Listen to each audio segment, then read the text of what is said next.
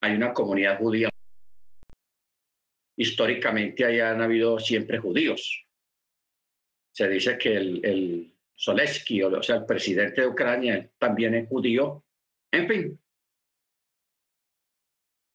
Entonces, hermanos, eh, esto pasa precisamente cuando ya se está como mermando un poco, se está calmando un poco el asunto del COVID.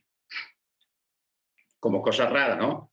Como quien dice, después de esto, sigue esto, sigue esto, sigue esto, y llega. Y llega. Habíamos hablado precisamente que estamos en un año chemitá. ¿Ok? Estamos en un año chemitá precisamente. No casualmente, sino causalmente. ¿Por qué? Porque a raíz de toda esta situación, hermano, porque usted dirá, no, eso la guerra es por allá, eso al otro lado del charco, eso es muy lejos, eso a nosotros no nos va a afectar, sí nos está afectando ya. ¿Por qué? Porque Rusia abastece a muchos países aquí en Latinoamérica de abonos, de productos de manufactura, o sea, nosotros importamos de Rusia muchas cosas, y no solamente nosotros, sino muchos países. Importamos de allá. Entonces, hermanos, lógicamente, pues si este año que comenzó con todos los productos básicos de la canasta familiar tan altos, porque todo subió, ahora se va a poner peor y todo va a subir más los productos básicos van a subir más todavía.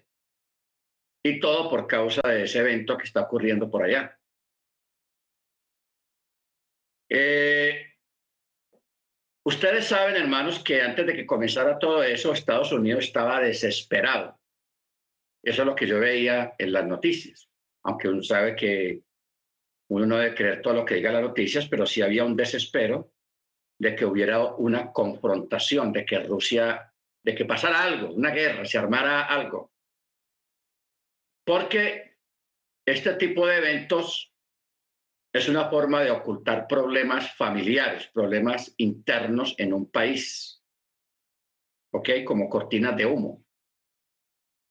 Porque el hermano Maicon, él tiene, yo quiero darle la palabra al hermano Maicon porque él sabe, y el hermano Arturo, él no está acá, ellos saben lo que realmente está pasando en Estados Unidos. Una cosa es lo que a usted le muestra en las noticias y otra cosa es lo que la gente está viviendo allá.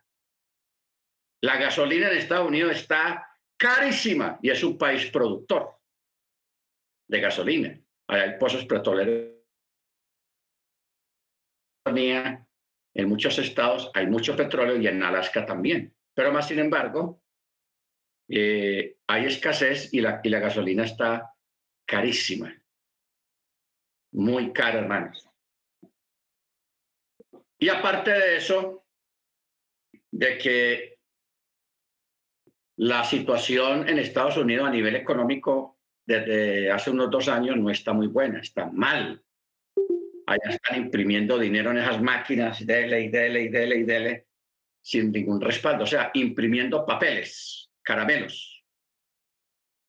Y la gente moviendo esa moneda y eso es lo que ha causado una inflación.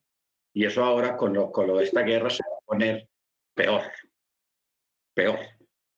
Todo va a subir, va a haber escasez de muchas cosas. O sea que estamos a las puertas de una crisis económica exactamente en, en el año Chemitá, como le hemos hablado siempre. Siempre en cada Chemitá hay una crisis en el mundo, pasa algo grave en el mundo y miren cómo estamos ahora. Y eso que apenas está comenzando esto. A ver, hermano Michael, bien puede, hermano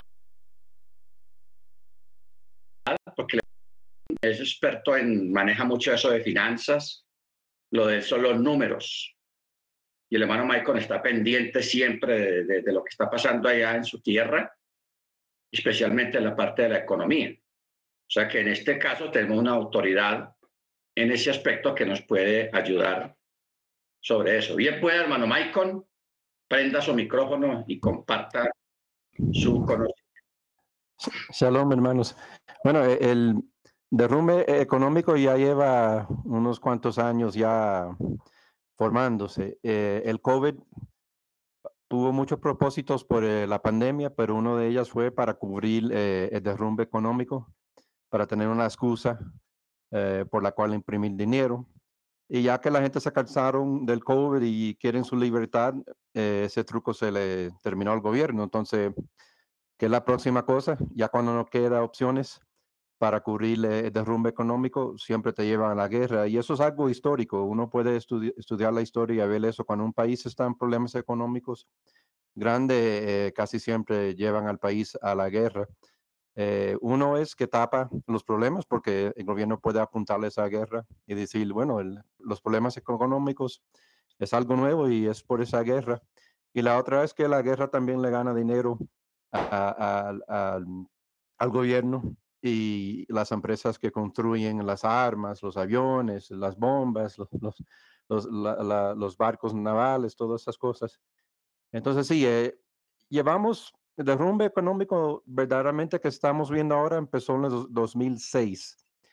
Eh, lo que pasó es que rescataron la economía imprimiendo dinero y pero nunca se dejó que terminara ese derrumbe. Entonces, cuando esos derrumbes se frenan con eh, imprimiendo dinero o de varias formas, eh, siempre el derrumbe se va a expresar, va a terminar de expresar.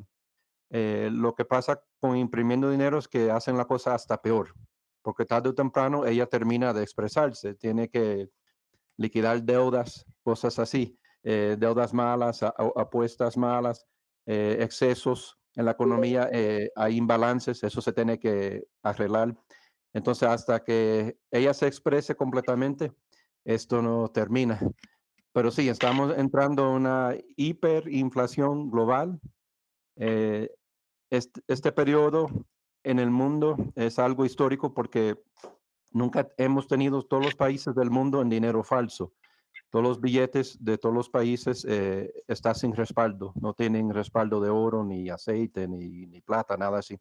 Y la otra es que tenemos burbujas en casi todos los mercados, eh, bienes raíces, eh, colectibles como arte, eh, la bolsa, bonds, no sé cómo se dice bonds en, español, pero bonds es la deuda que venden los gobiernos. en todo lugar donde uno mire, bueno, en las criptomonedas, en todo lugar donde uno mire, hay burbuja. Y esto nunca ha pasado.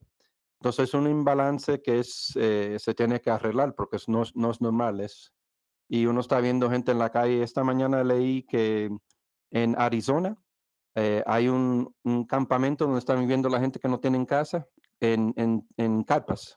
Y hay más de mil carpas en este momento. Y lo mismo se ve en San Francisco. Y esos lugares porque la gente no puede comprar casas. Entonces es natural. Es algo un poco fuerte. En lo que es el aceite, eh, sí, Biden entró y Biden le dijo a la gente que hacen lo que se llama fracking, que ya no pueden hacer fracking, y le dijo eh, esa, esa tubería de Canadá que entra a los Estados Unidos, el Keystone Pipeline, le dijo a ellos, no puede terminar eso tampoco. Entonces nos llevó, eh, causaron ese problema con Rusia, porque eso fue culpa de los Estados Unidos. Yo te explico por qué en un momento y ahora tenemos el problema con el aceite. Incluso Biden acaba de hablar con Maduro en Venezuela, tratando de arreglar la, la amistad para entrarle el petróleo de Venezuela, porque la verdad que aunque somos un país, eh, los Estados Unidos es un país que tiene mucho aceite, eh, no lo están bombeando, está en la tierra. Entonces, ¿de qué le sirve? Pero la guerra en Rusia, ¿por qué fue culpa de los Estados Unidos y también de, de Britania, de Europa? porque Putin lleva ya años diciéndole a ellos que pare de, ellos lo que están haciendo es poco a poco cogiendo los países que rodean a Rusia, que eran parte de Rusia antes, como Crimea, Ucrania, eh, eh, estos países eran parte de la madre eh, patria de Rusia y lo están entrando en la en NATO, en NATO o en la Unión Europea y cuando entran entonces ponen los misiles americanos y lo ponen hacia Rusia. Entonces Rusia es algo que juega con la seguridad de Rusia. Rusia lleva años diciéndole a ellos, no sigan haciendo esto porque vamos a tener que responder. y por fin respondieron. Eso es mi aporte, pastor. No sé si tienen okay, Ahorita yo le voy a hacer otra pregunta. Bueno, eh, yo ahora les decía que no debemos de creerle mucho a los políticos, porque esta gente lo que van es detrás del poder y del dinero. Del dinero. En una guerra se gastan bombas, misiles, municiones de una, esos fusiles de asalto, que las que se usan en las guerras, son unas balas grandes.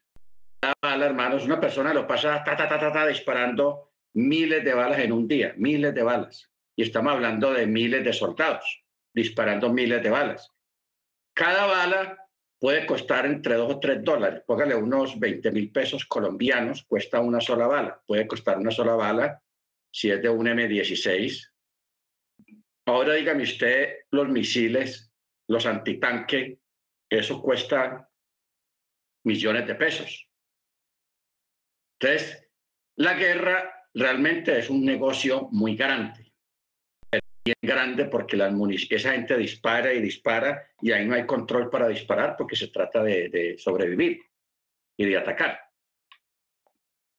Entonces, la guerra, hermanos, es un negocio y como en Estados Unidos hay una, una inflación y como decía el hermano Michael, siempre, eso no es solamente en Estados Unidos, en todas partes. Cuando un país está ahogado de problemas económicos, acude a molestar al, vecino, al país vecino, a molestar al otro, como una forma de desviar la atención para que la gente no proteste en las calles contra el gobierno. El gobierno desvía la atención y dicen, ah, queremos la espada de Bolívar, queremos tal territorio que nos pertenece, queremos yo no sé qué, y empiezan a armar problemas hasta que se arma 15% de la inflación, a que se, hasta que se arma una guerra. Pero es una forma de distraer problemas internos. ¿ok? Problemas internos. Eso es, usted sabe una palabra muy conocida en el argot popular que dice que el gobierno le da al pueblo pan y circo.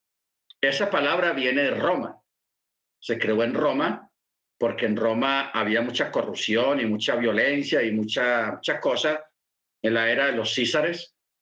Entonces, cuando el pueblo, había mucho descontento en el pueblo, y el emperador se daba cuenta, le decían, señor soberano, mira, ahí la gente está descontenta, se escucha que la gente dice esto y esto y esto.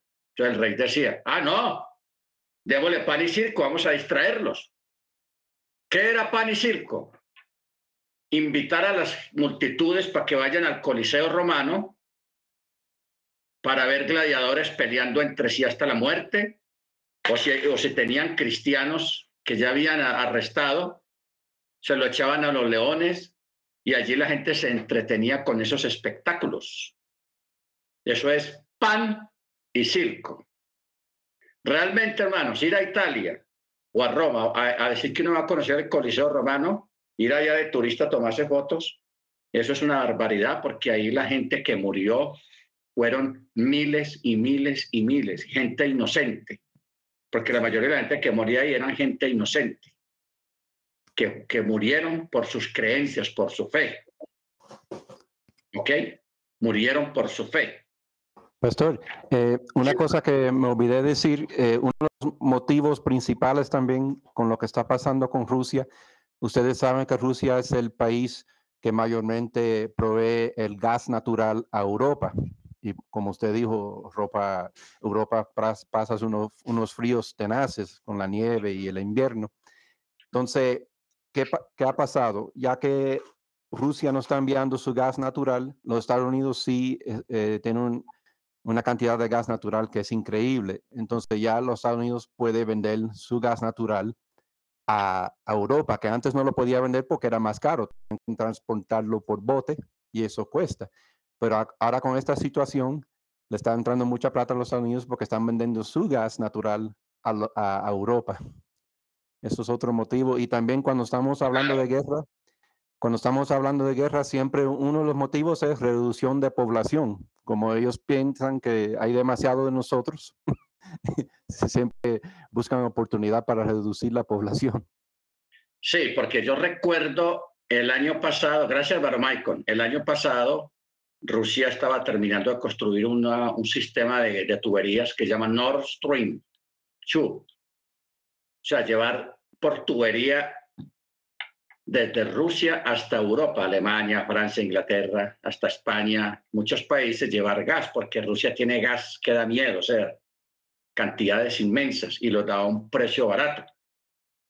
Pero los gringos se metieron ahí a, impedir que, que, que, abrieran las válvulas, que no le compren a los rusos, comprennos a nosotros. Y claro, el, el, gas que vende Estados Unidos a, los europeos no es baratico, es el, casi el triple de lo que Rusia les vendía a Europa. O sea que hay fuerzas oscuras, de, hay fuerzas económicas detrás de toda esta guerra. Esto no es que lo que les dice la prensa o la televisión, eso es pura mentira. Son asuntos económicos, eso es mafia. Mafias. Así, así es como funciona la mafia impedir que le compren a otro, le dañen los productos al otro para que le compren a ellos. Obligatoriamente, a un precio bien caro. Eso, así es como funcionan las mafias, hermanos. ¿Sí, hermano Michael?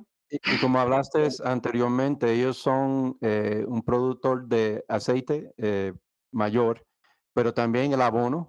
Ellos producen, creo que son 80% del abono global. El trigo, eh, también producen una cantidad de oro inmensa, pero lo importante es también producen eh, unos metales eh, lithium, eh, rhodium y platinum, palladium, que son unos metales, ellos casi producen todo el, el platinum, palladium del mundo, con la excepción de Sudáfrica, pero comparado a ellos no es nada. Entonces, esos son metales que uno necesita para la vida moderna, para electrónicas, para carros en específico, carros eléctricos, cosas así. Entonces, esos mercados se han disparado. El, el, por ejemplo, el palladium, que es un metal que producen ellos, estaba en 1.200 hace como un año y ahora están 3.000 dólares la onza. La onza. Se triplicó. Sí, y la otra cosa que hicieron con Rusia, eh, Rusia era parte de unos intercambios globales de oro eh, en Londres y en los Estados Unidos y lo sacaron de ahí. Dijeron, ya nomás, sálguese, eh, llévese su oro. Entonces ahora hay escasez de oro. Por eso viste que el oro tocó un récord eh, de 2.070 eh, dólares hace una semana. Nunca había, había estado tan alto el oro. Tenaz. Gracias, hermano Michael. Bueno, ahora vamos a descender a la escritura. Después de, esta, después de esta era mesiánica, no olvidemos, hermanos, que nosotros ahora en este tiempo, desde la venida del Mesías, estamos viviendo la era mesiánica. ¿Ok? La era mesiánica. Después de la era mesiánica, cuando culmine la era mesiánica con la gran tribulación, habrá un chabat, un chabatón de mil años, porque es que los mil años es importante. Los mil años es un chabat se llama Chabatón. Un Chabat grande, un Chabat Gadol, porque va a durar mil años, que es el reinado de, el, del Mesías. Pero solo entonces comenzará el mundo futuro. Yeshua habló muy clara y extensamente acerca de una perspectiva escatológica de largo alcance, tanto en las parábolas como en Mateo 24, Marcos 13 y en Lucas 21. Su énfasis escatológico de parte de Yeshua es genuino. Entonces estos capítulos deben de aceptar como intérpretes de su pensamiento. ¿Por qué? Porque los discursos de Yeshua, los mensajes de Yeshua a nivel escatológico, o sea, profético, especialmente Mateo 24, Marcos 13 y Lucas 21, están hablando de los tiempos del fin. Los discursos de Yeshua anteriormente mencionados, que tratan de los últimos tiempos, anuncian ciertas señales para que uno esté alerta y sepa que ya estamos en los últimos tiempos. Primero, Yeshua nos advierte de que no debemos permitir que nadie nos engañe. ¿Por qué? porque Pablo había dicho, lo ratificó, de que este tiempo sería el tiempo del engaño, el tiempo de lo falso, el tiempo de los fraudes. No estamos hablando de fraudes para, para coger dinero, sino los fraudes en, en, en asuntos de la escritura, de la Biblia, los grupos religiosos. ¿Ok? Por eso dice, nadie os engañe.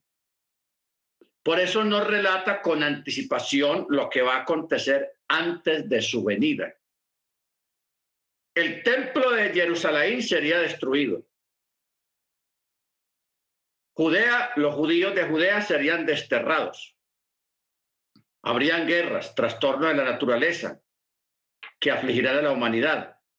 Aunque no debemos de esperar una perspectiva de largo alcance, en Marcos leemos también que dice, este, esta buena nueva debe ser predicada a todas las naciones. O sea, para ir a buscar a las ovejas perdidas de la casa de Israel.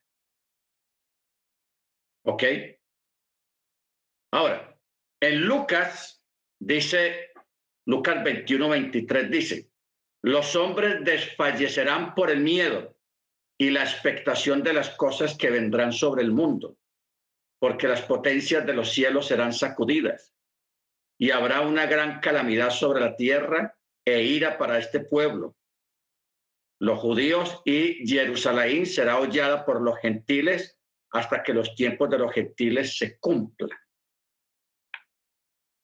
Pablo se refiere a esta época como la plenitud de los gentiles, o sea, la totalidad de los cuales serán admitidos antes de que Israel sea eh, rescatada o salvada como nación. Eso está en Romanos 11, 25 que dice, también se hace evidente una especie de dualidad en los rollos del mal muerto, en los que casi parece que hubieran dos tiempos los cuales se pueden diferenciar. Por ejemplo, uno de los escritos de Qumran en la séptima columna del comentario sobre el libro de Habacuc se dice, se lee, Elohim le dijo a Habacuc que escribiera las cosas que habían de sobrevenir a la última generación, pero no le informó sobre los últimos tiempos. Y acuérdese que Yeshua dijo una palabra, para el que lea, corra. Esto se refiere al maestro de justicia, pues el Eterno le ha revelado a él todos los secretos de las palabras de sus siervos los profetas, porque es una visión para el tiempo señalado. Aunque tarde, esperan. Esto se refiere al hecho de que el último fin se pudiera prolongar más allá de lo que los profetas hayan predicho, pues los secretos del Eterno son maravillosos. El maestro de justicia, cuando, si usted alguna vez se pone a estudiar los, los documentos cumramitas, o sea, los, los rollos de Qumram, de esta secta, de esta eh, comunidad muy asceta que había en el primer siglo, ellos siempre hablaban mucho del maestro de justicia. Entonces, el maestro de justicia, ellos se refieren a la frase More Lisadak, no, Lisdakak, que eso está en Joel 2.23, que significa lluvias otoñales para los justos o maestro de justicia. ¿Ok? Ahora, Rachi considera que este es uno de los nombres mesiánicos. Ojo con esto. Y dice que no podemos dar una verdadera interpretación de los profetas hasta que venga el maestro de justicia, que es Yeshua Hamachia. ¿Ok? Él es el maestro de justicia, así llamaban los cumramitas. No que yo esté diciendo de que la secta de Qumram tenga alguna autoridad o que debemos de incluirla sus escritos en, en, el canon de, del Brihadacha. No, de ninguna manera. Pero sí debemos de mirar muy detenidamente sus escritos. ¿Por qué? Primero, porque esta era una comunidad del primer siglo, de la época de Machía. Segundo, muchos de ahí fueron convertidos o se convirtieron a la fe en el Mesías. ¿Ok? Se convirtieron. Porque nosotros, a la luz de sus propios escritos, no podemos decir que el grupo de Qumran haya sido una congregación de, mesiánica, no, porque ellos tenían unas ideas muy ultraortodoxas, ellos prohibían eh, prohibían mucha más comida, que aunque era coche, ellos la prohibían. O sea que si ellos de por sí prohibían el matrimonio, entonces, ¿cómo se va a preservar a través de los años la comunidad si prohíben el matrimonio? Si no hay matrimonio, no hay hijos. ¿Ok? Eso es un error. Garrafal. Barguachén. Pero a nivel escatológico sí podemos mirar los escritos de lo que ellos pensaban del Mesías, de los últimos tiempos y todas esas cosas. Por eso es que en la carta a los hebreos leemos al principio, dice, en estos últimos días, Yahweh nos ha hablado a través de Yeshua. Cuando dice últimos días, está hablando última generación, o sea, el tiempo de la gente de la gran tribulación. Siendo así esto, el cierre de los últimos tiempos o el tiempo final se referirá a los eventos finales de la era mesiánica, respecto a lo cual los rabinos usan la palabra Ketz Hageulah, o sea, cierre de la liberación. También es significativo que aún el, erudito Rambam, o sea, Maimónides, distinguía entre los días del Mesías y los últimos tiempos. Bueno, aquí tenemos dos cosas, los días del Mesías y los últimos tiempos.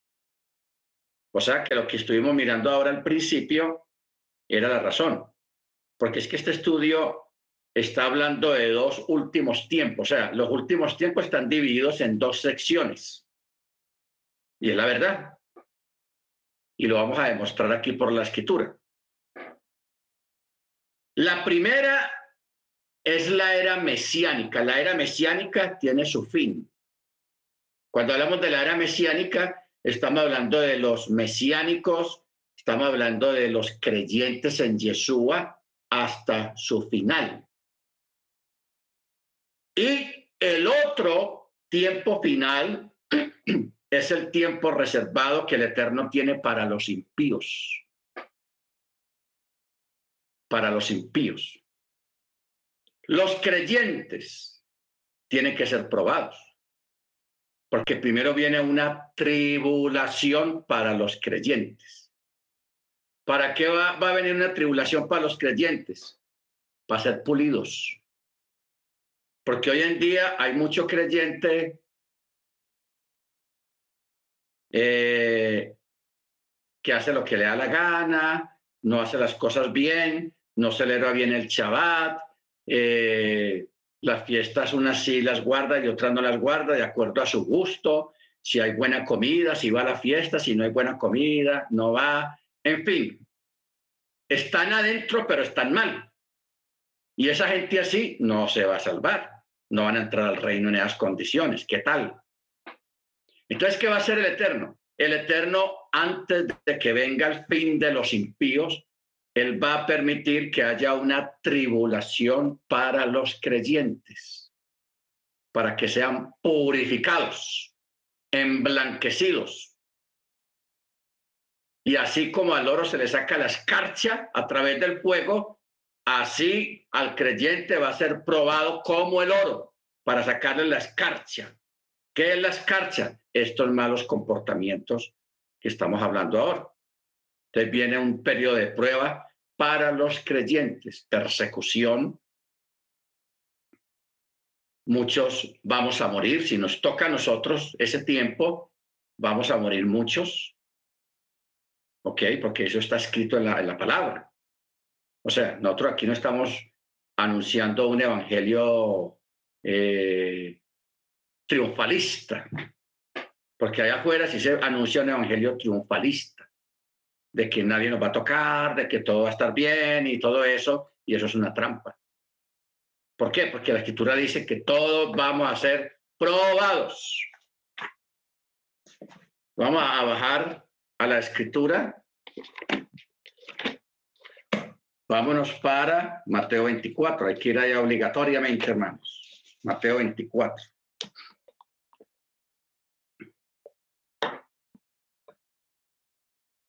En el verso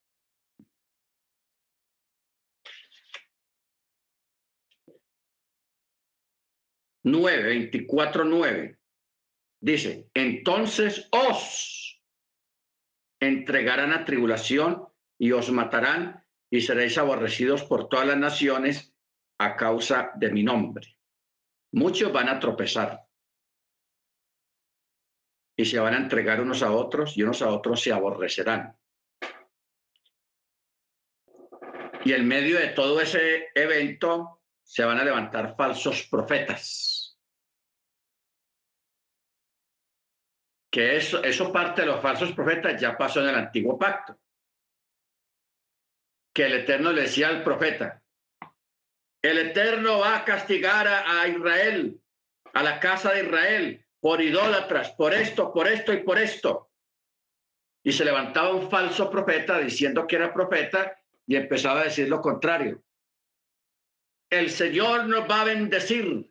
Somos, el Señor nos acepta el Señor recibe nuestros sacrificios, todo va a estar muy bien. Esos son los falsos profetas. Vamos a estar muy bien, viene tiempo de prosperidad, viene tiempo de que el dinero va a correr como ríos en su vida, en su casa, y, embolatando a la gente, hermanos, por la pasión al dinero. Que eso es lo que está pasando allá afuera. Pero llega el juicio decretado por el Eterno y ha quedado en evidencia el falso profeta. Y la gente le decía, nos mentiste, dijiste que todo iba a estar bien y mira cómo estamos. Y al profeta que sí decía la verdad, lo trataban mal, los mataban a veces, porque no les profetizaba cosas buenas, porque la gente quería oír cosas buenas. ¿Ok? Hermanos, no espere usted que yo le vaya a decir a usted cosas buenas de lo, de lo que viene. O sea, lo que viene no es nada bueno. Viene escasez, los productos carísimos. No es tiempo de comprar casas, ni carros, ni cosas nuevas, ni gastar el dinero, como dice el profeta, porque gastáis el, dinero en lo que no es pan y vuestro trabajo en lo que no sacia. Es el tiempo de guardar, como las ardillas, como los osos, como muchos animales que en el invierno se encuevan y duermen cinco o seis meses mientras pasa el invierno y para no pasar hambre en verano, ¿qué hacen esos animales? Recogen comida. El verano lo aprovechan para recoger comida y lo meten en la cueva donde se van a encuevar, a hibernar y ahí no les va a faltar la comida. ¿Ok? Y nosotros debemos de hacer un tanto, guardar, ahorrar, prevenirnos. El tiempo del holgorio, el tiempo de, de, los fiestonones, el, el tiempo de, del gasto y gastos y ropa nueva y celulares nuevos y, y televisores de 80 eh, pulgadas y, hermanos, hay que parar eso. Yo les recomiendo paren un poquito y empecemos a ahorrar porque después nos va a pesar. Después nos va a pesar. Porque, bueno, lo que yo le estoy diciendo es la realidad. Vamos a poner un ejemplo. Rusia le vendía gas a Europa, póngale a eh, 30 dólares la tanqueta de gas, 30 dólares, una tanqueta. Buen precio. Viene Estados Unidos y, como ya la embarró cercando a Rusia y, y sanciones y que no le compren nada a Rusia, Pero vea, yo les vendo a 90 dólares la tanqueta. ¿Ah? Eso es un abuso. Eso es un abuso. Entonces la gente allá que no guardó dinero y que necesita el gas para cocinar, para bañarse con agua caliente, para paliar el frío en invierno, les toca sacar del bolsillo. Si, si tenían ahorros, van a, van a pasar más o menos. Y si no tenían nada de ahorro, sino que se gastaron, derrocharon el dinero, les va a ir mal. Van a tener que endeudarse en la tarjeta de crédito y eso es un desastre, tenaz. Entonces, por eso, hermanos, hay que hacer eso para que la pasemos, no, no pasemos hambre ni necesidades. ¿Ok? Para pasar hambre y necesidades. Porque todo cambia de un día para otro. De un día para otro las cosas cambian, hermanos, de una forma tenaz. Bueno, estamos en 24.9. Dice, os entregarán a tribulación y os matarán, o sea, persecución. Y seréis aborrecidos por todos los pueblos a causa de mi nombre. Muchos van a tropezar y se van a entregar unos a otros. Y serán levantados falsos profetas y engañarán a muchos. Y por el pueblo haberse apartado de la Torá, el amor de la mayoría se va a enfriar. Mas el que persevere hasta el fin, este será salvo. Entonces, este verso 14, el verso 15, verso 17, 18.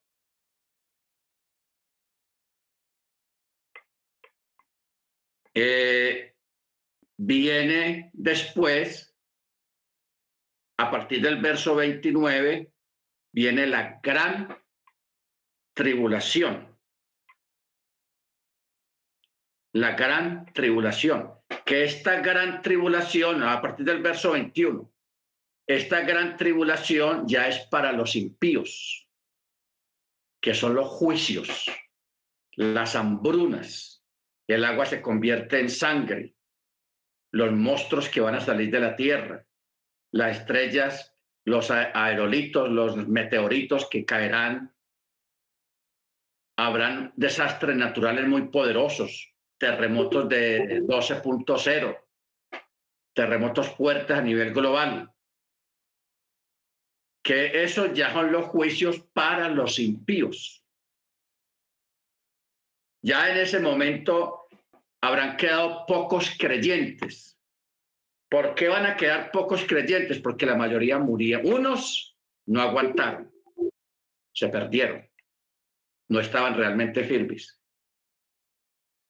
Y otros fueron los que se fueron al monte a esconderse en el monte o bajo la tierra para pasar ese periodo de tres años y medio de la gran tribulación, porque son tres años y medio. hay que guardar comida para tres años y medio, los que sobrevivamos. ¿Ok? Esos sí van a ser guardados. O sea, las, las plagas que el Eterno va a derramar sobre los impíos los que no guardaron Torah y los que participaron de la persecución en contra de los creyentes, porque el texto lo dice muy claro. Y os matarán y seréis aborrecidos por todas las naciones a causa de mi nombre. Su amigo no creyente, su vecino no creyente, su familia no creyente, ellos son los que se van a levantar contra usted. Mire usted, hermanos, la desinformación tan tenaz que hay allá afuera en las noticias. Fake news, falsas noticias, eso está así. Pura falsas noticias. ¿Ok? Entonces, en medio de esas falsas noticias hay una manipulación mental de las gentes a través de esas falsas noticias, porque así manipulan la gente.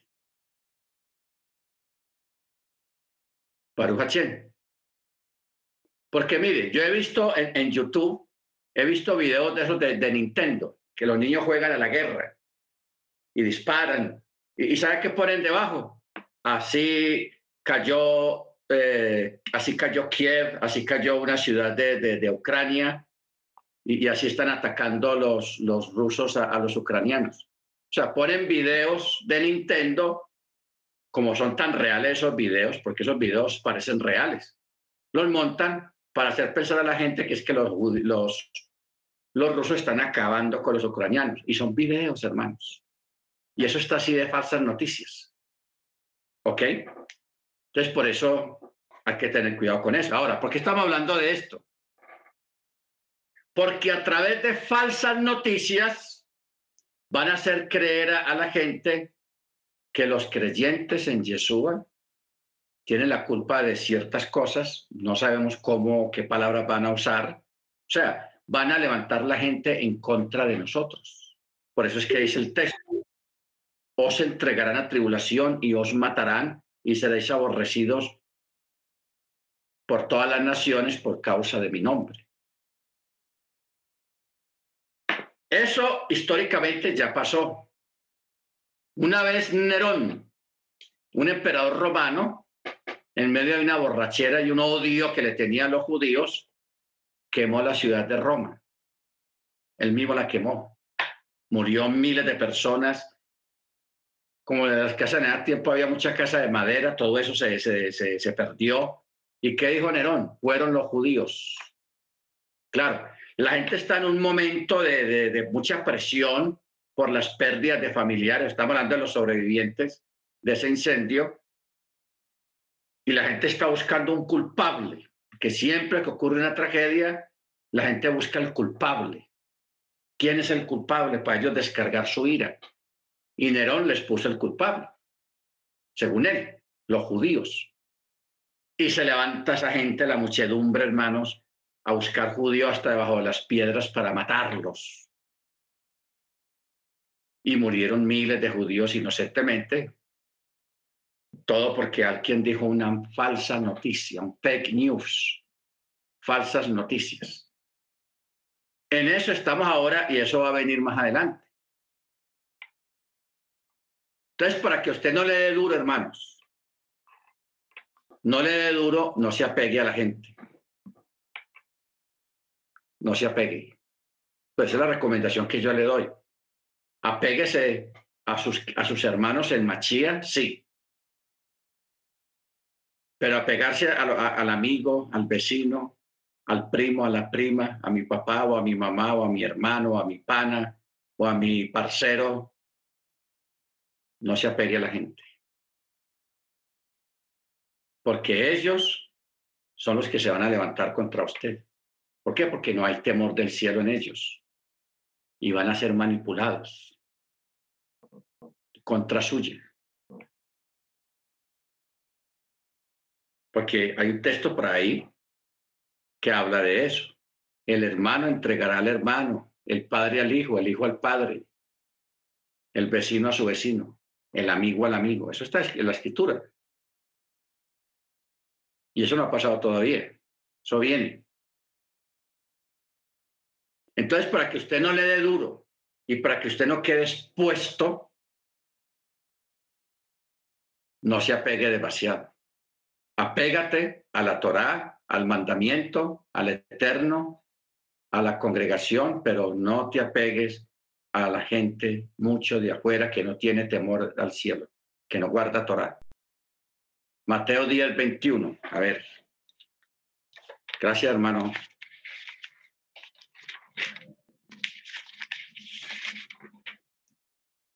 Dice, el hermano entregará al hermano, el padre al hijo, los hijos se rebelarán, se contra los padres y los matarán, y seréis aborrecidos por todos a causa de mi nombre, pero el que haya perseverado hasta el fin, éste será salvo.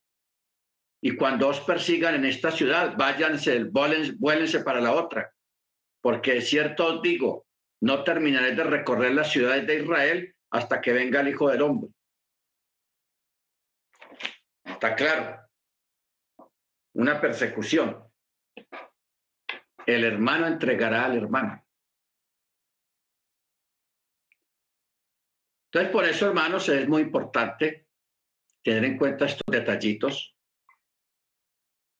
Y si usted, el Eterno, le da una bendición y usted se va a esconder o tiene un lugar para donde esconderse, usted no, no puede decirle a nadie de ese lugar. A nadie. Si usted se va a ir solo, decidió irse solo con su familia nomás, hágalo, pero no le diga a nadie. Ni a mí siquiera me diga. A mí no me diga. A nadie. ¿Por qué? Porque si yo más adelante estoy mal y me coge la ley, me torturan y me van a decir, ¿dónde está escondido fulano? Y si yo sé, si yo no estoy bien, yo te voy a aventar. Yo te voy a aventar, ¿ves? Entonces, por eso no se le puede decir a nadie lo que usted vaya a hacer.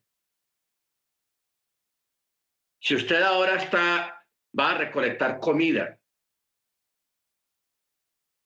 y la va a guardar en un lugar, tampoco usted le va a decir a nadie eso.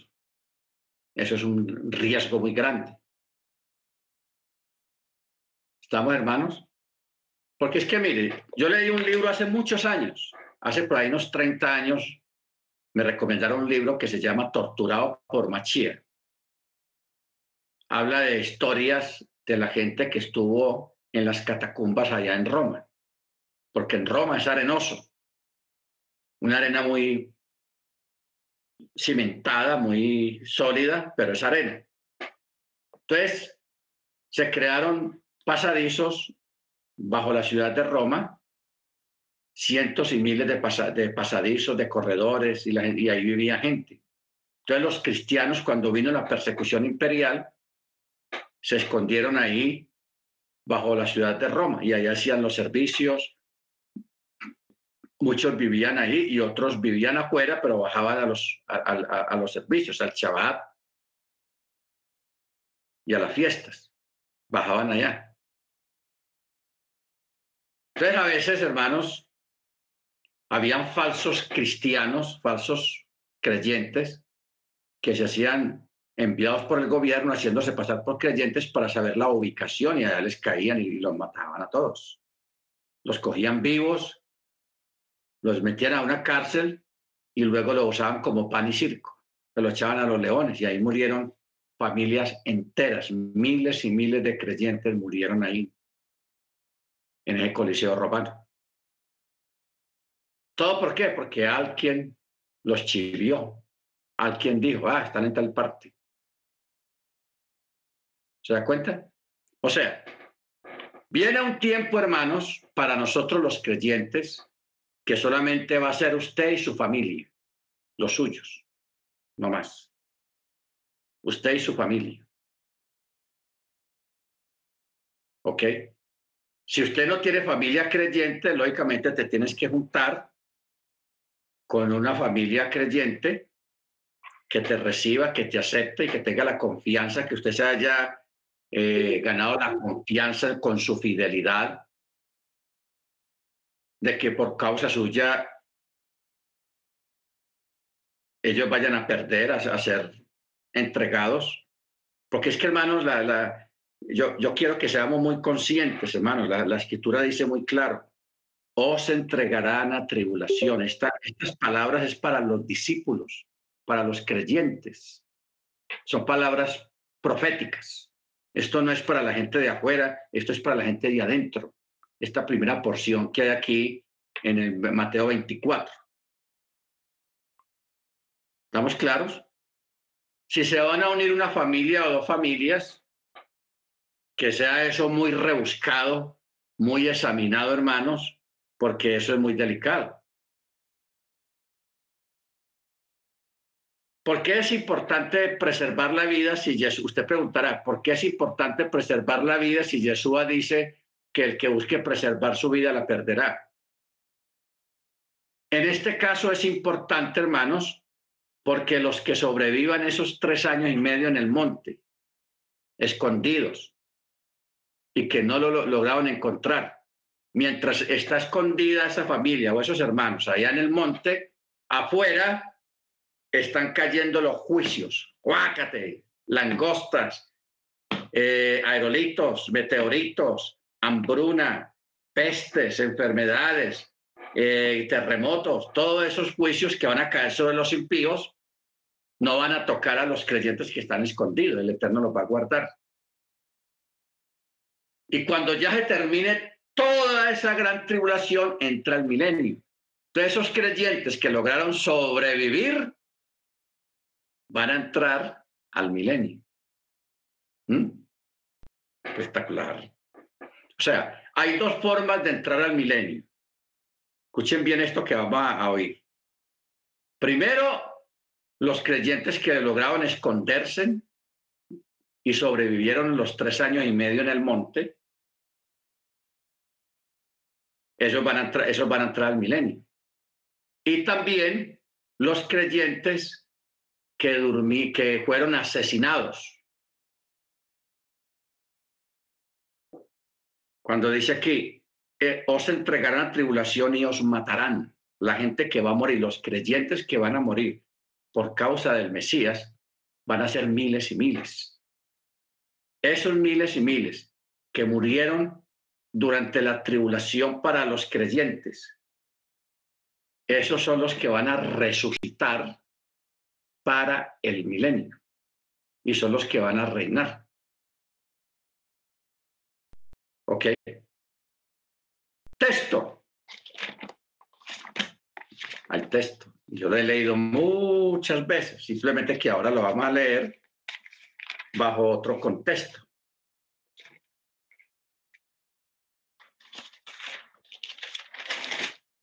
Vamos a mirar Mateo e Apocalipsis 20. Dice, 24, dice, vi también las almas de los decapitados, ojo, por causa del testimonio de Yeshua y por causa de la palabra de Elohim y los que no habían adorado a la bestia ni a su imagen. O sea, aquí no está hablando de los creyentes en este lapsus no está hablando de los creyentes que murieron en otro tiempo por causa del Señor, porque aquí está hablando de la bestia y su imagen y la marca de la bestia. O sea, va a ser la gente que muera en ese periodo. Así lo dice claramente. Dice, los que fueron decapitados por causa del testimonio de Yeshua y por causa de la palabra de Elohim, y los que no habían adorado a la bestia ni a su imagen, ni habían recibido la marca en la frente o en su mano, estos volvieron a vivir para reinar con el Mesías mil años. Esta es la primera resurrección. Pero los demás muertos en Yeshua, los otros que murieron en otros tiempos, en otras circunstancias, no volvieron a vivir hasta que fueron cumplidos los mil años, o sea, después del milenio. Que ese es el rapto y la, y la, lo que llaman el rapto y la resurrección de los creyentes. ¿Ok? Los demás muertos no volvieron a vivir hasta que fueron cumplidos los mil años. ¿Lo tenemos claro, hermanos? Entonces, en el milenio hay dos grupos que entran. Los que murieron decapitados por causa del testimonio de Yeshua resucitan y son puestos ahí en la tierra en el milenio. ¿Qué van a encontrar en la tierra? Desolación. Todo lo van a encontrar desolado porque la mayoría de la gente fue exterminada por medio de las plagas durante la gran tribulación. Lo que quedan son restos de maquinaria de guerra, de pistolas, de tanques, de aviones, de, submarinos, todo eso, de ahí donde entra la profecía, porque hay una profecía que dice que todo ese hierro va a ser fundido y se van a construir maquinaria agrícola para cosechar la tierra. O sea, no se va a fundir para hacer más armas que para la defensa, no, para maquinaria agrícola. ¿Estamos?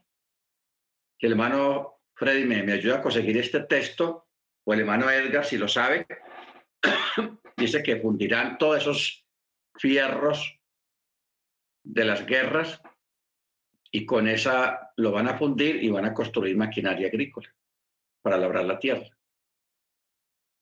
Y el otro grupo que va a entrar ahí en el, en el milenio son los hermanos que lograron sobrevivir escondiéndose en, en, el monte. Por eso es que el verso 16, 24, 16 dice, entonces los que estén en Judea huyan a los montes.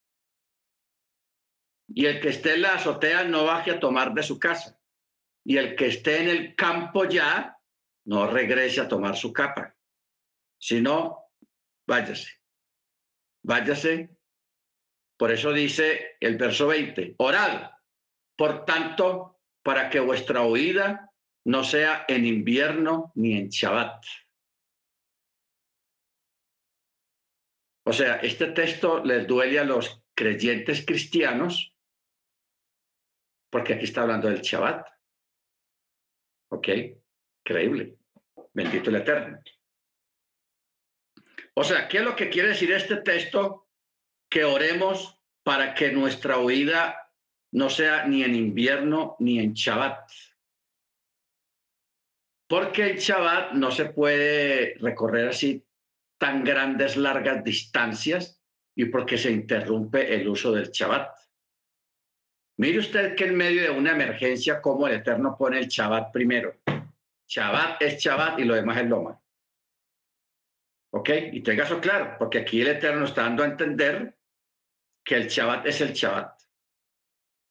Y que oremos para cuando toca salir, no sea en Shabbat, y menos en invierno, porque salir al campo, al monte en invierno, hermanos, eso es bravo. Estamos hablando de los países donde hay nieve en invierno, donde las temperaturas bajan en invierno, es bravo. Porque ir al monte en pleno invierno, eso no es fácil. No es fácil. ¿Ok? Entonces tenemos claro eso, hermanos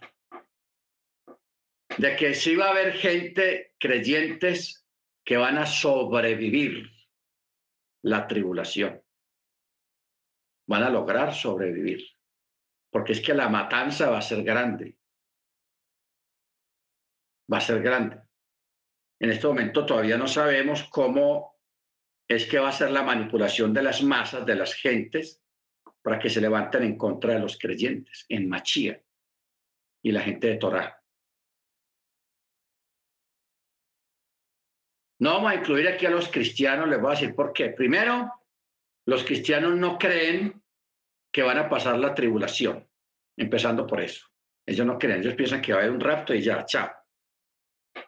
Y si ellos no creen que van a pasar por la tribulación, entonces, ¿qué circunstancias pudieran haber como para que ellos digan, no, eso también es para nosotros, si ellos no creen en eso? va a haber un escenario muy diferente. Ah, esa gente sí, que los maten, que ya. Una cosa y la otra. O sea, yo estaba esta semana viendo un video, una película. Eh, esto fue en la época, esto fue en, Hungría, no, en, en Dinamarca, en la época de la Segunda Guerra Mundial. Porque Hitler también invadió Dinamarca tenía gente allá de la Gestapo y de la SS. Entonces, eh, eso, por medio de los influencers y los medios digitales.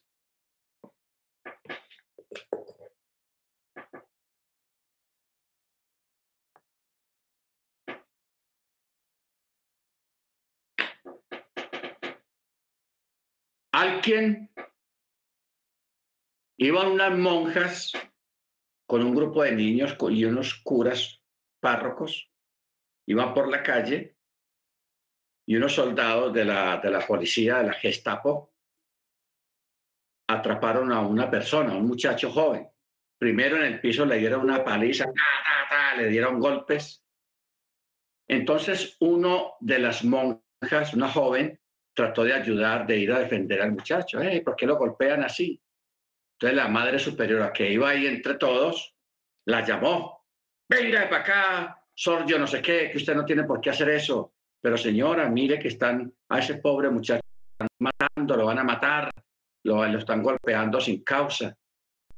Entonces ella dijo, no, ese, ese hombre tal vez debe ser un judío y ellos fueron los que mataron a nuestro Señor Jesucristo, así dijo. ¿Ok? Una, eso, eso pasó, ¿verdad? Porque el antisemitismo, hermanos, en la guerra, aquí en Colombia, en América, eso se ve mucho. Yo he escuchado gente creyente de la iglesia cristiana decir eso. Los judíos mataron al Señor Jesucristo, qué pecado. Yo, yo he escuchado eso de creyentes de la iglesia cristiana y de pastores también escuchado. O sea, yo aquí no estoy inventando y usted también lo habrá escuchado alguna. Eso es antisemitismo. Ahora, nosotros en este momento, nosotros somos, no pertenecemos a la iglesia cristiana. Nosotros somos mesianos, seguimos al Mesías y guardamos todo. Y la gente de afuera, como no entiende las cosas y todo lo entienden al revés, por no mirar bien las escrituras, piensan que nosotros somos judíos nos ven como judíos por pura ignorancia. Entonces, se va a levantar algún movimiento en contra de todo lo que huela judío. La gente que guarde Shabbat, se celebra las fiestas.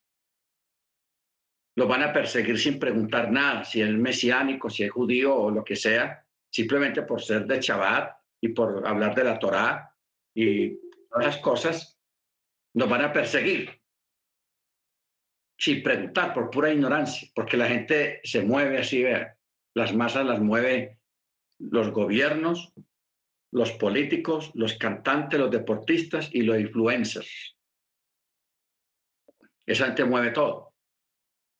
Y como hoy en día hay tanta ignorancia, hermanos, porque todavía hay gente que repite eso, ah, los judíos mataron a nuestro Señor Jesucristo, son malos. Hay gente que repite eso y cree eso todavía, a pesar de que tienen la Biblia en la mano. Entonces, los mismos cristianos, ellos mismos nos van a perseguir a nosotros. ¿Se da cuenta usted? ¿Y cómo? Por el antisemitismo. Porque nosotros tenemos la misma Biblia que tienen ellos, o de pronto no, pero sí el, casi lo, mismo. Pero como ellos no entienden, hermano, no estudian, no escudriñan y están mal enseñados en sus iglesias, entonces ellos también van a formar parte de nuestros perseguidores. Ellos también nos van a perseguir. ¿Se da cuenta? No, no vaya a pensar, hermanos, que no. Ellos también nos van a perseguir. Si los católicos, con la llamada Santa Inquisición, mataron a miles y miles y miles de judíos, engañando a la gente con otras cosas, de que son brujos, de que esa gente es mala, de que esa gente practica la brujería, comen gente, coman, toman sangre, etcétera, etcétera. Eso lo van a a, diseminar en la televisión. Y como en día la gente come cuento, hermanos. Come cuento de, de las falsas noticias. Pero también tenemos otro grupo de mucha influencia que son los influencers. Unos burros, atarbanes, que se ponen a publicar bobadas por tener más seguidores. Yo a veces me pongo a ver eh, una influencer, ay, que está llorando porque está depresiva, ay, y, todo el mundo viendo, y sus seguidores viendo eso. O sea, ¿qué tipo de, de, de, de escenarios, qué tipo de, ídolos tiene la gente hoy en día? Gente que no sabe ni dónde están parados y son influencers gente que no, no tiene estudio, no tienen preparación académica, no saben nada de la escritura, no saben nada de la Biblia, pero tienen miles y millones de seguidores y la gente los sigue. Desde que se levantan hasta que se acuestan. Y eso es una moda que hay hoy, en día en todo el mundo. Y cada rato que la influencer tal se suicidó, que porque alguien de sus seguidores le puso que tú eres flaca o tú eres fea o yo no sé qué, y que le dio duro eso y se suicidó. O sea, gente siguiendo personas peor que ellos, que no tienen dónde pararse de manos. Por eso yo espero que ustedes no, no, no, sean, no se hayan inscrito a, seguir a un influencer. No, yo soy seguidor de Shakira. Yo soy seguidor de Loquillo. Yo soy seguidor de, La Liendra. Yo soy seguidor de no sé quién. Porque todos los países hay, hay, hay influencers, hermanos. ¿Ah? Gente haciendo dinero a costa de los bobos, de los tontos. Bendito sea el nombre eterno. Pero esos influencers van a tener su parte también en la persecución de los creyentes. O sea, hay un escenario, hermano, en este momento tan propicio para tantas cosas que uno se queda asombrado. La gente no tiene carácter. La gente es como un corcho en el agua, en el mar, para donde lo lleven las olas. Las multitudes son llevadas, hermanos, por las redes sociales, por ídolos de, con pies de barro, que cualquier día se toman un veneno y se van. Ellos mismos se matan. Y son dando consejos a la gente, gente que no tiene preparación, que no estudió el tema. Hoy en día vemos gente dando consejos médicos sin haber estudiado medicina, gente enseñando arquitectura sin haber estudiado arquitectura, gente enseñando decoración. O sea, estamos hoy en día con una falta de valores y de principios muy tenaz, exactamente como dicen los sabios y como dice la escritura. La falta de valores, la falta de respeto, la falta de Torah ese es el ambiente propicio para que venga el antimachía y para que venga el Mesías. ¿Por qué? Porque el texto dice, cuando menos lo esperen, Él va a llegar. ¿Ok? Cuando menos lo esperen, Él viene. Baruch Entonces, hermanos, vaya analizando las cosas, vaya pensando todo. Eh, por ahora, de verdad, guarden comida, proteja su dinero, o sea, gástelo bien, gástelo sabiamente. Porque e, este texto que hay aquí en Isaías es muy diciente. Vamos a ver si lo encontramos.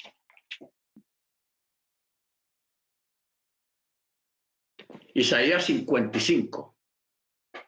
Dice, a todos los sedientos vengan a las aguas, y los que no tienen dinero, venid, comprad y comed. Sí, vengan, compren sin dinero vino y leche sin costo alguno. ¿Por qué gastar dinero en lo que no es pan? y vuestro esfuerzo en lo que nos sacia, o sea, y vuestro trabajo en lo que nos sacia. Oídme atentamente y comed lo bueno y deleítense vuestras almas con manjares. Inclinen vuestro oído y vengan a mí, dice Yahweh, escuchad y vivirá vuestra alma y yo haré con vosotros un pacto eterno. Amén. Bueno, hay otras cosas, hermanos, que no hay que explayarse mucho explicando, y uno de ellos es el cambio climático. Han cambiado mucho. Y eso, lógicamente, pues está afectando la Tierra. A ver quién tiene algo para, más para decir, hermano Álvaro. ¿Qué tienes para decir sobre los blue el proyecto Blue. Mano Edgar, allá en Bélgica. Mano Edgar, allá son las 11 de la noche. ¿Qué horas son allá, hermano Edgar? Bien pueda, Mano Edgar, hable. Chalón, pastor. Eh, son las once y media casi. Once y media. Ok. Nos honra este hermano, hermano a esta hora escuchando la clase, porque aquí en Colombia pues son las 5.23 apenas. Sí, hermano, sí, hermano. No, no, nada, pastor. A ver, ¿cómo siente el ambiente allá en Europa? Usted que está allá en Bélgica, ¿cómo está el ambiente con el asunto del gas, con el asunto de la guerra en Ucrania? Porque eso está cerquita de donde ustedes están. ¿Cómo está el ambiente pues, allá? De verdad que el ambiente está muy, muy tenso, pero aquí los belgas están como que muy tranquilos. Eso me, me sorprende mucho porque es como que, ah, no es conmigo. O sea, de la Unión Europea Bélgica ocupa el segundo lugar porque es el país, el segundo país más rico. El primero, el primero lo ocupa Luxemburgo, el Gran Ducado de Luxemburgo, el más pequeño de todos, el más rico. Después sigue Bélgica y después sigue el Reino de los Países Bajos. Entonces, aquí pues la economía se puede decir que es muy estable para la mayoría de los belgas, para, o sea, para los que logran estudiar en la universidad y conseguir un buen trabajo aquí, tienen de verdad una gran calidad de vida, en teoría. Entonces ellos pues como que no se están preocupando mucho por esto. Claro, ahorita sí está afectando lo que es el alta de los precios en, en el gas, en los combustibles, porque aquí ¿Cómo está por ejemplo, gasolineras? Este, bueno, la mayoría de los carros aquí son diésel, entonces está, subió a 2 euros el litro y la gasolina, sí señor, el litro, sí, está muy caro. Y de hecho, hay los carros que están modificados para que eh, funcionen con gas, eh, le vale el litro de gas en 2,50 euros. O sea, eso es lo más caro. Y un el... un galón. Entonces, ¿un galón cuánto es? Ah, bueno, aquí no, no se usa el galón, sino aquí se vende por litro. Pero si fuéramos a hacer la conversión de cuántos litros tiene un galón, hermano Michael. Ah, creo que es 3.7, si no me equivoco. Bueno, si el diésel está... Sí, es casi cuatro, es cierto. saldría un galón en 7.4 euros. Uf, eso es carísimo. 7 euros en moneda colombiana vienen a ser 7 por 4, 28 mil pesos un, un galón. Sí. ¿Cierto? 28 mil pesos un galón de gasolina. Hermano, eso es muy costoso. Sí, y bueno, gracias al Eterno, pues como que la primavera se adelantó y la temperatura comenzó a subir. Pero sí, eso está, está muy crítico esto. Hay un debate político aquí sobre si el Estado debe otorgar más subsidios con el tema del gas, por, por el tema de las calefacciones para las casas. Entonces eso está, está ahí complicado. Ya, y de hecho, aquí, aquí las, las casas, o sea, las casas que son muy viejas, utilizan un sistema de calefacción que se llama Matsut, que es como un derivado del, del diésel. Y los que son las construcciones nuevas, la ley los obliga a que tienen que usar sistemas de calefacción a gas. Entonces, ahí está. ¿Y cómo está el ánimo en la gente allá en el gobierno hacia lo que está pasando en Ucrania.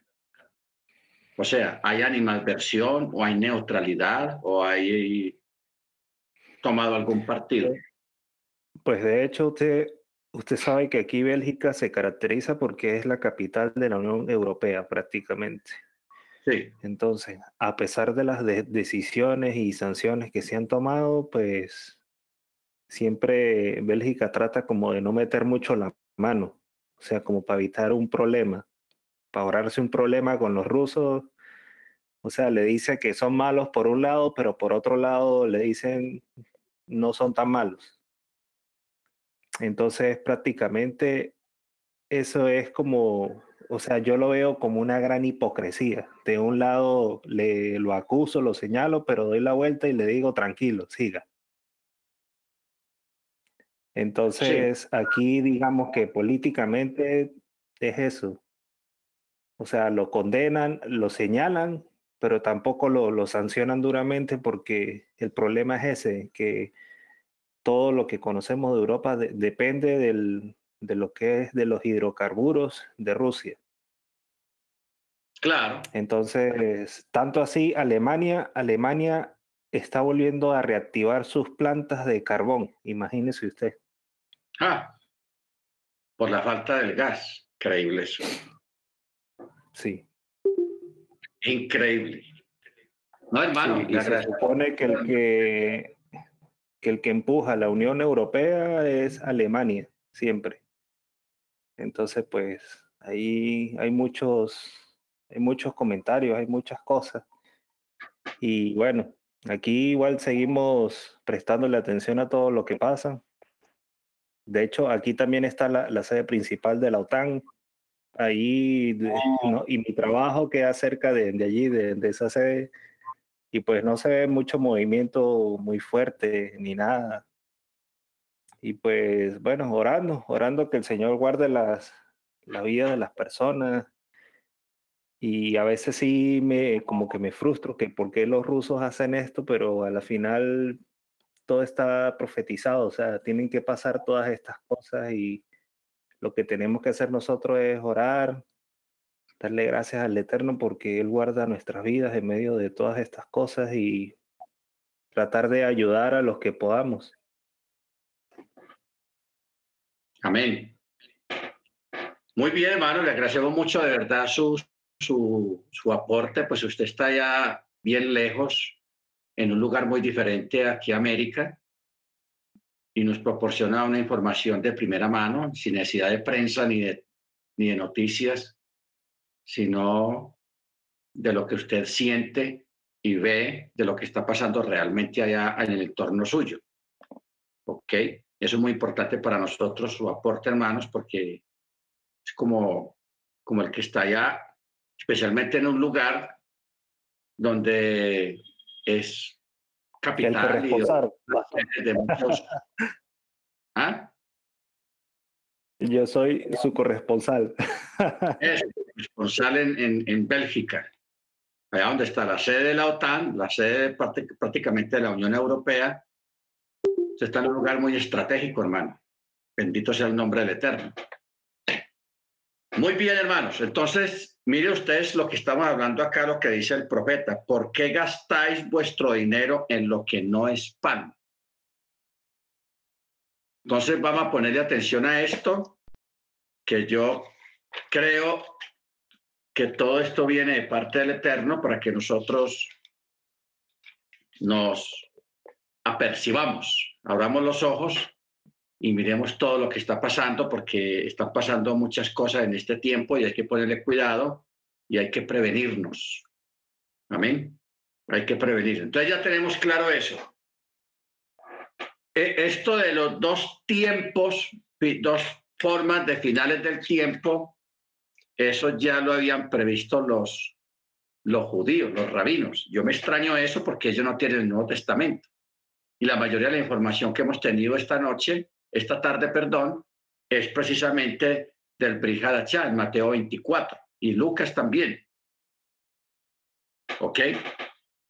Ahora, Es casi imposible entender la escatología del Nuevo Testamento sin conocer su marco de referencia judío y también el contexto del antiguo pacto. Por eso dice, no pasará esta generación hasta que todo esto suceda. el cielo y la tierra pasarán, más mis palabras no pasarán. ¿Ok? Entonces, por eso es muy importante, hermanos, tener presente todas estas cuestiones. Por ejemplo, ¿qué dicen las fuentes judías acerca de los últimos tiempos? Recordemos que el mundo judío ortodoxo no conoce el Nuevo Testamento, no lo aceptan, ni lo leen, ni lo aceptan, ni tienen conocimiento de lo que dice el Nuevo Testamento. Entonces vamos a mirar esta parte sobre las fuentes rabínicas judías acerca de los últimos tiempos. Hablando de la tribulación de los últimos días, Yeshua especifica ciertos aspectos caracterizándolos como principio de dolores. Así le dicen, principio de dolores. Hay un judío muy famoso, el Joseph Klausner. Él ha escrito unos libros muy buenos. Él sugiere que existe una relación interna específica entre los sufrimientos del Mesías y los dolores de parto mesiánicos. Otro le dice los dolores de parto de, de Jacob o los dolores de Jacob, que afectarán a toda la nación. En hebreo encontramos la frase dolores de parto del reino de Elohim, en los cuales participarán todos los que llevan o llevamos el yugo de la fe en Machía y la práctica de la Torá. Los sabios se refieren a las señales de los últimos días como los pasos del Mesías. Lo que dijimos al principio de esta clase. Eh, pasos, los pasos del Mesías. Porque esto sí está en la escritura. Está en... Eh, dice, los pasos del Mesías que se oirán antes de su venida esto se relaciona con el Salmo 89. Vamos a mirar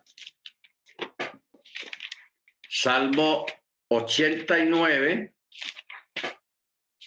en el verso 51.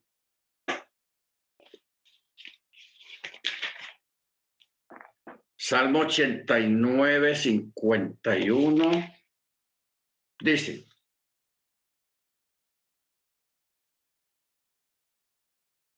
Acuérdate de que tus enemigos han afrentado, oh Yahweh, han afrentado las pisadas del Mesías. Bendito sea Yahweh para siempre. Amén. Amén. Entonces, esta es una mención en los salmos donde habla de los pasos del Mesías. Han afrentado las pisadas de tu del Mesías. Increíble eso. Los pasos del Mesías. Entendido mesiánicamente donde leemos, yo he hecho un pacto con mi escogido, he jurado a David mi siervo, estableceré tu descendencia para siempre. Él clamará a mí, mi padre eres tú, y recuerda el oprobio con el cual tus enemigos, oh Yahweh, han injuriado, con el cual han injuriado los pasos de tu ungido. Estos versículos se aplican tanto a la nación de Israel como a Machir. El comentario conocido como Metzudat David, escrito en el siglo XVIII por el rabí David Altshuler, dice, he hecho un pacto con mi escogido y estableceré tu descendencia. Significa estar preparados para ser gobernados por el Mesías. Cuando dice, yo afirmaré tu trono por todas las generaciones, porque aun cuando sea retirada durante la dispersión, volverán en los días del Mesías y jamás cesará. Ahora, cuando comparamos los pasajes talmúdicos con las enseñanzas de Yeshua, es esencial recordar que muchos dichos paralelos tuvieron su origen siglos después del tiempo de Yeshua y que además delatan la influencia obvia de los primeros creyentes. Sin embargo, en relación con lo que dicen sobre los últimos días las descripciones de los libros de Joel y Amós y otros profetas frecuentemente se dejan ver como un trasfondo. Hay un, hay un antiguo Midrash también pertinente aquí que advierte de la siguiente manera. Cuando dice, si ves reinos que se preparan para la guerra entre sí, puedes esperar los pasos mesiánicos. O sea, por ejemplo, lo que está ocurriendo ahora ya en Ucrania con esa guerra, eso es lo que los sabios llaman los pasos del Mesías. Porque los pasos del Mesías serán, son precedidos por hecatombes, por tragedias, por dolor, por guerra, por muerte, por sangre derramada. Cuando existen este tipo de escenarios, es una advertencia de que el Mesías viene. Es el sonido de los pasos del Mesías.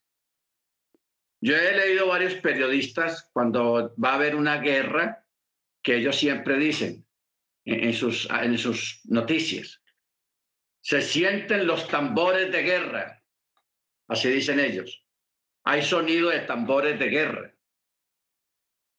Y los sabios dicen, cuando hay guerras, esos son los sonidos de los pasos del Mesías que viene. Bendito sea su nombre. Por eso, eh, en cierta ocasión, Rabí Jitz le preguntó a otro, ¿Cuándo vendrá el hijo de las nubes? Y el otro le pregunta, ¿y quién es Barnafli?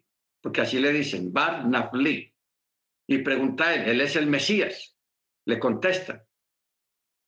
¿Le llamas al Mesías, al hijo del, de, de, de el, que descendió del cielo? Pregunta Jitz, asombrado. Así es como está escrito, en aquel día levantaré el tabernáculo caído de David. Cuando dice tabernáculo caído, quiere, caído quiere decir nafal, o sea, descender. Por eso al Mesías se le llama Barnabli, porque él viene de arriba, y Jesús mismo lo dijo, yo no soy de este mundo, yo vengo de arriba. ¿Se acuerda quién lo dijo? Lo dijo en varias formas y en varias oportunidades dijo esas palabras. Mi reino no es de este mundo, yo he venido de arriba y siempre hablaba desde un lugar allá alto. Por eso se le, a él se le dice, los judíos lo llaman Bar Nafli, o sea, el hijo de la nube o el que vino en la nube o el que va a venir en la nube. Confirmando las palabras del ángel allá en Hechos de los Apóstoles, capítulo 1, cuando Jesús estaba con los discípulos y él empezó a ascender y ascender y ascender hasta la que lo ocultó la nube. Y un ángel aparece de los discípulos y le dice, varones, que miran a nuestro Yeshua que se ha ido. ¿Qué les dijo el ángel? Así como le habéis visto ir, así mismo volverá.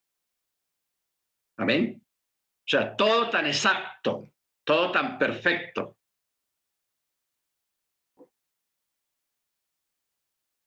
Pregunta alguien, ¿cuándo vendrá el Mesías?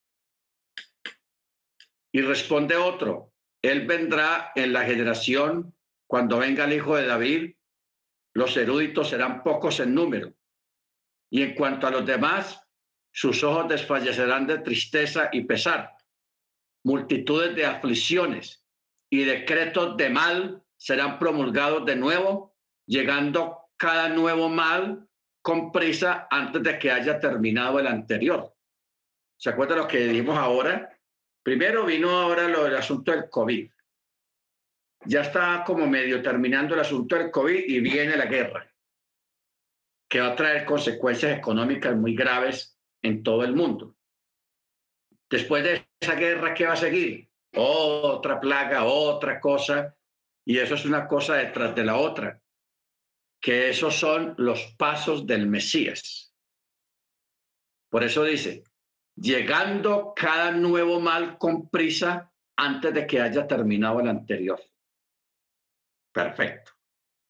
Después de esto, la última generación se compara a un ciclo de siete años en el que lloverá por turno sobre una ciudad y luego sobre otra, cuando al mismo tiempo habrá abundancia en una y hambre en la otra. En el séptimo año habrá una guerra como aquella en que participan God y Magog, y al final del septenario vendrá el hijo de David.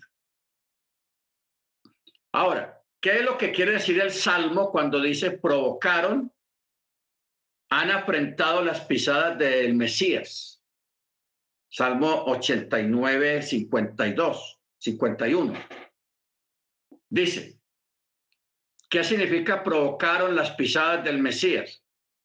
El hijo de David vendrá cuando la casa de los eruditos escogidos está llena de prostitución.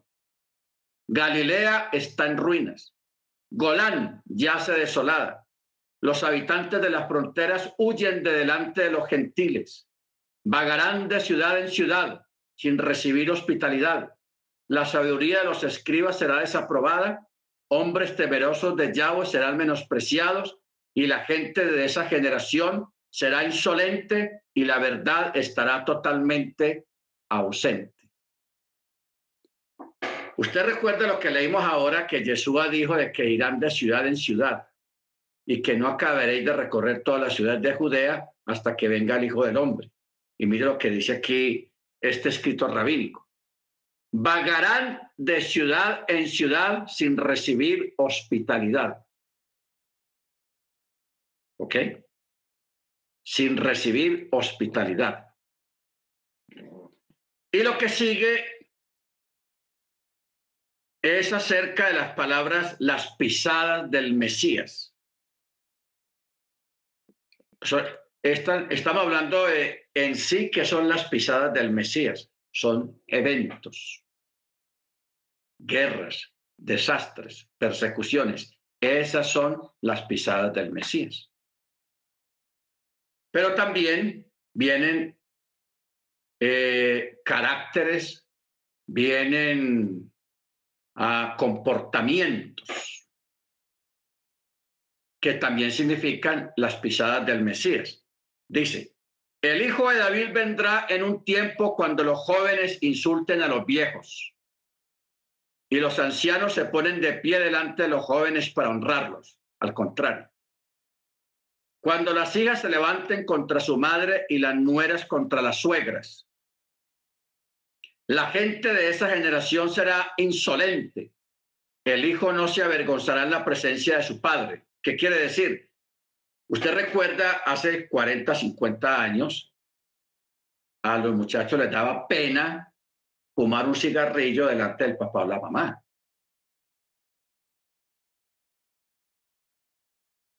A la gente le daba pena decir una palabrota delante del papá o la mamá o delante de una mujer. Yo recuerdo que la gente, cuando alguien decía una palabrota delante de una mujer, la gente lo regañaba y le decía, hombre, respete, no es que hay una dama. Ya hoy en día la gente fuma no cigarrillo, marihuana, hacen lo que sea delante de los padres. O sea, perdieron la vergüenza. Baruch Eso es lo que está diciendo aquí. El hijo no se avergonzará en la presencia de sus padres. Cuando aumente la impertinencia, el reino se convertirá en herejía al grado que el cristianismo se difundirá por todo el mundo y no habrá quien los reprenda. De modo que la gente no aceptará la reprensión. El hijo de David no vendrá hasta que todo el reino se haya convertido a la creencia de los herejes. A la creencia de los herejes. Esta explicación agregada a la traducción refleja su actitud hacia los judíos mesiánicos en particular, ya que la palabra que se usa es herejes, que en hebreo se dice minut, minut. El comentario concluye con las palabras que también señala el Midrash. que dice, el mundo no será reparado y el Mesías no vendrá hasta que Israel se encuentre en su punto más bajo. O sea, esa es una de las características de el tiempo de la venida del Mesías, que Israel se encuentre en su punto más bajo. Esto, hermanos, tiene una compatibilidad con las palabras de Pablo. Allá en 2 Timoteo capítulo 3, Pablo dice, en los últimos días vendrán tiempos difíciles, porque los hombres serán amadores de sí mismos, avaros, jactanciosos, soberbios, blasfemos, desobedientes a los padres, impetuosos, envanecidos, teniendo apariencia de piedad, pero habiendo negado su poder y nunca pueden llegar al pleno conocimiento de la verdad. Amén.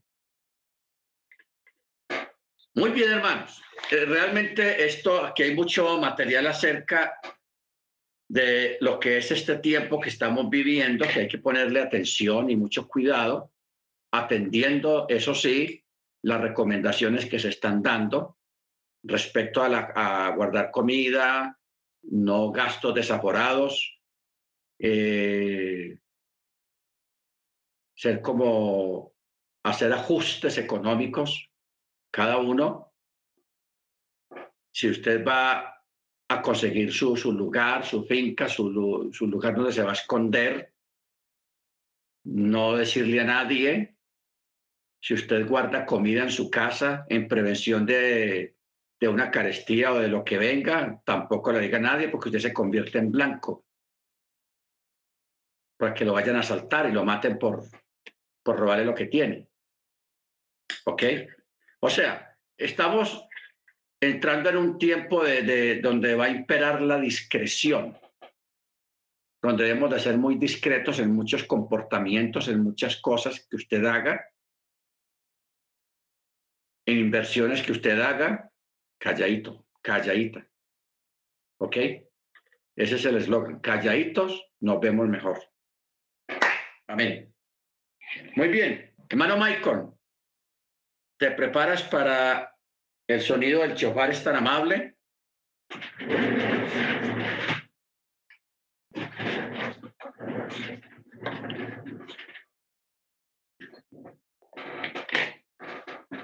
Eh, la familia